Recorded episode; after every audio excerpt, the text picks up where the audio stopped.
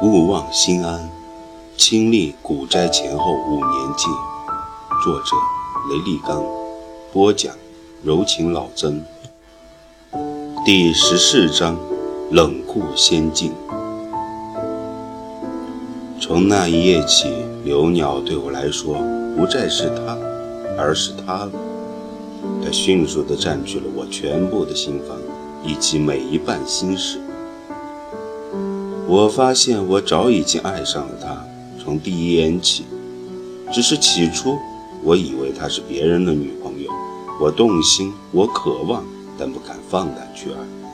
而那晚开玩笑问了问她有没有男朋友后，知道了她还只属于她自己，我无法遏制地爱上了她，像飞蛾扑火那样。然而，即使她真的是火。也只是隔着遥远的网络，闪烁于冰冷的电脑屏里的一缕火光。我想扑过去，却被透明的玻璃隔开；我想粉身碎骨，却连粉身碎骨的机会也无迹可寻。而且我完全不确定他爱不爱我，我不敢问，怕一问，就连心里的那一点点希望也会碎掉。我只是更热切地期盼着他每次不定期的出现，然而他出现的频率却变得更低了。你收到手机后加我微信吧，我使用微信多些，用 QQ 很少的。他留了微信号给我。四月初，刘鸟的苹果手机寄来了，是金色的，还贴心的搭配了一个保护壳。刘鸟告诉我，那个保护壳是他在淘宝上淘了好久才选出的一个满意的图案，半透明，纹着一只微微展翅的飞鸟。拿到快递递来的手机后，我第一时间所想的全部就是赶紧把微信安上。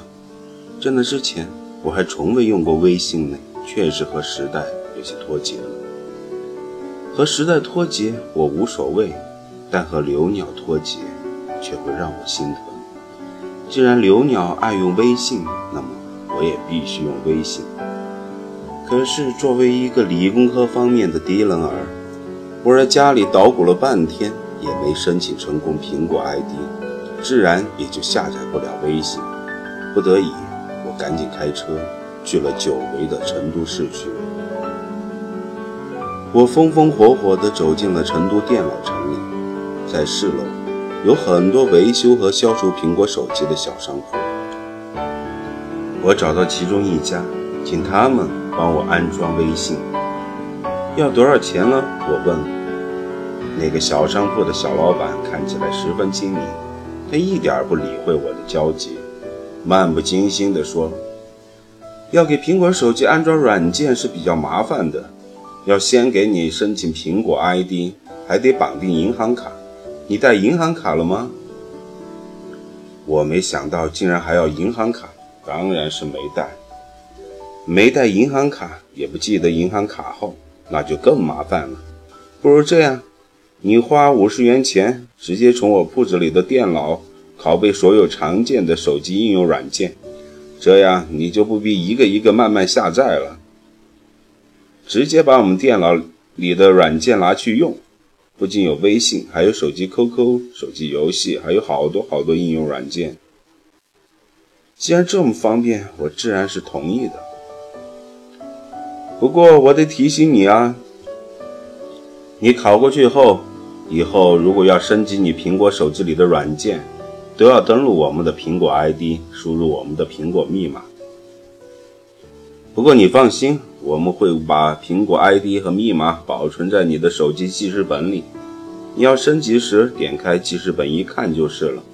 我们会一直让你免费升级的。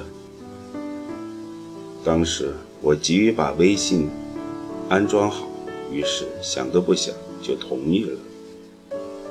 没想到从此我的手机就受制于那家手机维修小店了。每次我需要升级软件或者下载新的应用，苹果手机都会自动蹦出那家商铺的苹果 ID，并要我输入密码。可是他们的密码却经常改变，我不得不一次次打电话去问新的密码改成了什么。次数多了，连我自己都嫌烦。一般情况下，除非迫不得已，我都不升级软件了。再后来，那个商家消失了，曾经的密码彻底无效，我的手机就无法更新软件了。如果要彻底解决，据说是必须把手机重新格式化。重新用新的苹果 ID 才能再下载软件，而这繁琐的工序对我这个怕麻烦的人来说，简直想着都头大。从此直到今天，我的手机再也没有更新过软件。微信升级了好几个版本，而我的微信版本到目前为止还是2013年的版本，没有收发红包的功能。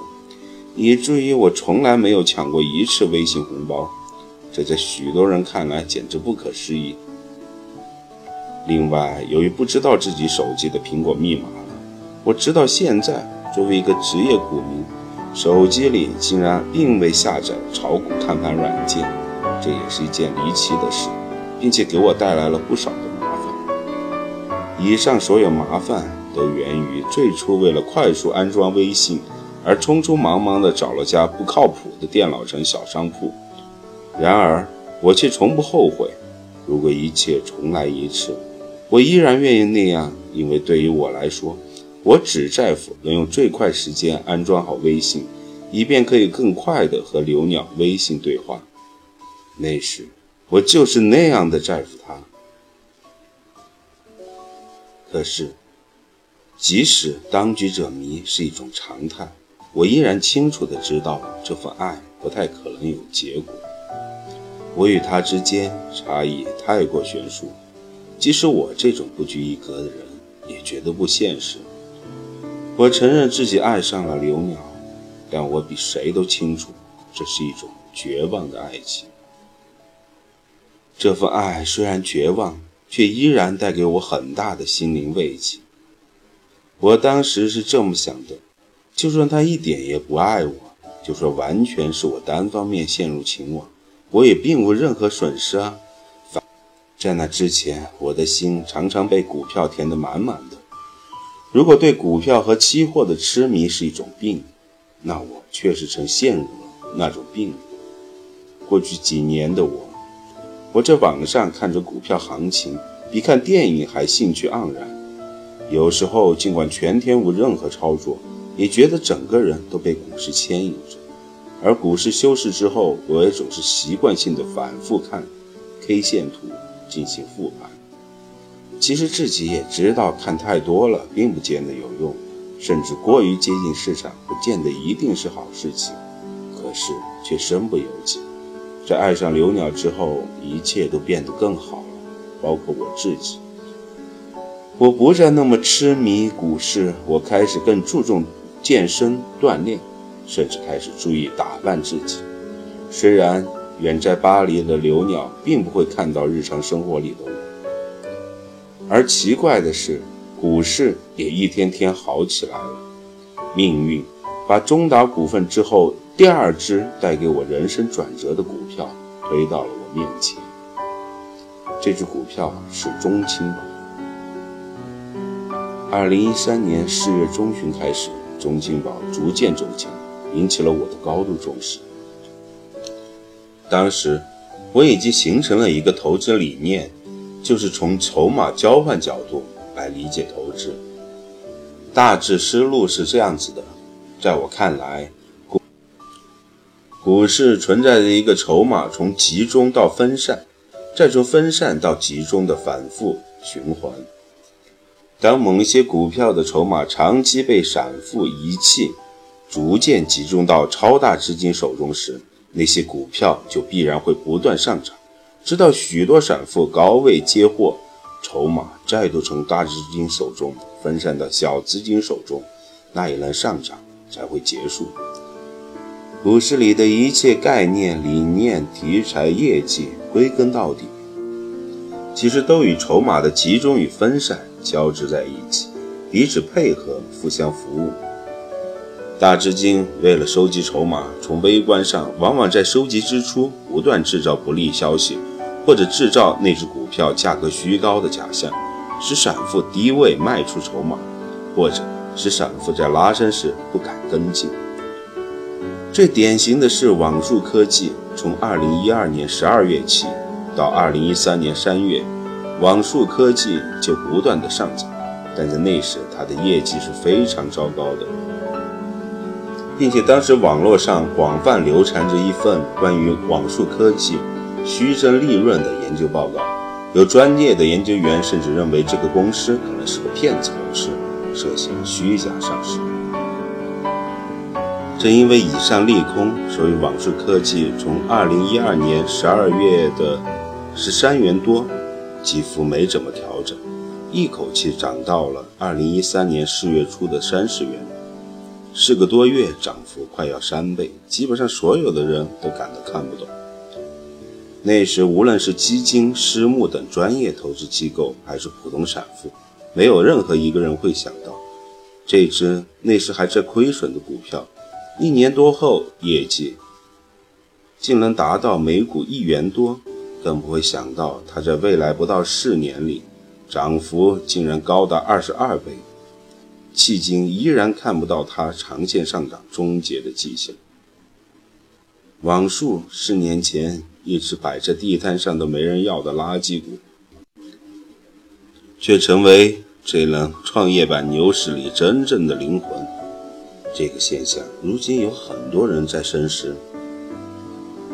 和多数人相比，我早在四年前就提前开始关注和思索网速。